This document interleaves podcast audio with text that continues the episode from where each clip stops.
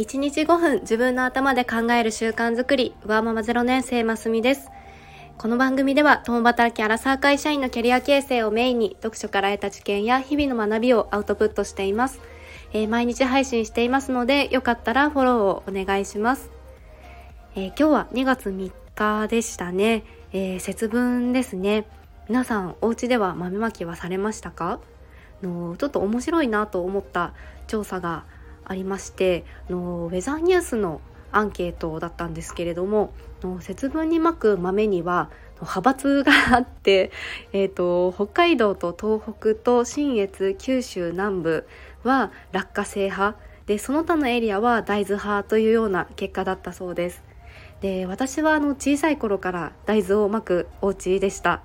でただ友人だったかどこかで落花生をまくっていうようなお話を聞いたことがあってであ大きいから、まあ、豆が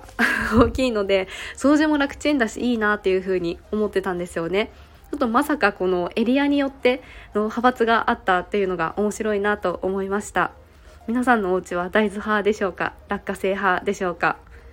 はい。では今日の本題は、えー、目標達成をテーマにお話ししたいと思います。えー、このどうしたら目標を達成できるかっていうのはあの本当にいろいろ手段はあると思うんですけれども私は、えー、目標達成するには口に出すことで達成するというような考えを持っています。でこれは、えー、口に出すっていうのにも2つ流れがあると思っていてで1つ目は、えまず目標を常に意識するとか意識できる環境を作るということです。でよく夢を叶えるにはノートにこう書きましょうとかっていうノート術だったりとかそれを手帳に書きましょうみたいな方法とかやりたいことをリスト化するといいみたいな風に言うこともあると思いますが、えー、結局これ全て同じでもうそこに意識がいくからだというふうに思っています。なので本質的には自分がその目標を意識できればツールは何でもいいと。で本当に人間ってすぐにこう忘れていくものだと思うので自分の目標とか達成したいものはこれだっていうことを常にこう頭で意識するっていうことが大事だと実感しています。で2つ目に、えー、これを公表するということです。で1つ目で自分でもそれを意識していたら、まあ、その目標達成のためにいろんな情報をキャッチできると思うんですけれどもこれをさらに公表することで周りの人が働きかけてきてくれるんですよね。あ〇〇をやりたいんだったらこんなのもあるよとか結構アドバイスをくれるような人もいると思います。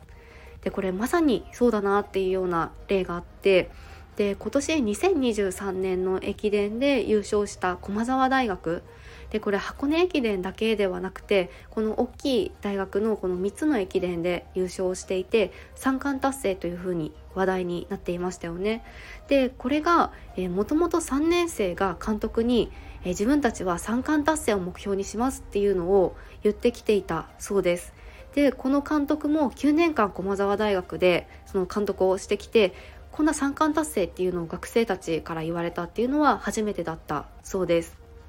での例えば目指せ優勝っていうふうにするのともう三冠達成をしたいですって言われるのだとあの結局最終地点のこのゴールが変わってくるので監督もじゃあその三冠を達成するためにはどこまで生徒たちを伸ばす必要があるのかとか、まあ、どんなアドバイスをするかっていうのが変わってきますよね。はいで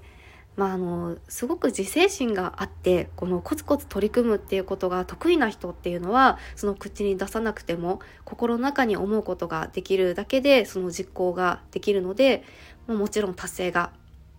することができると思います。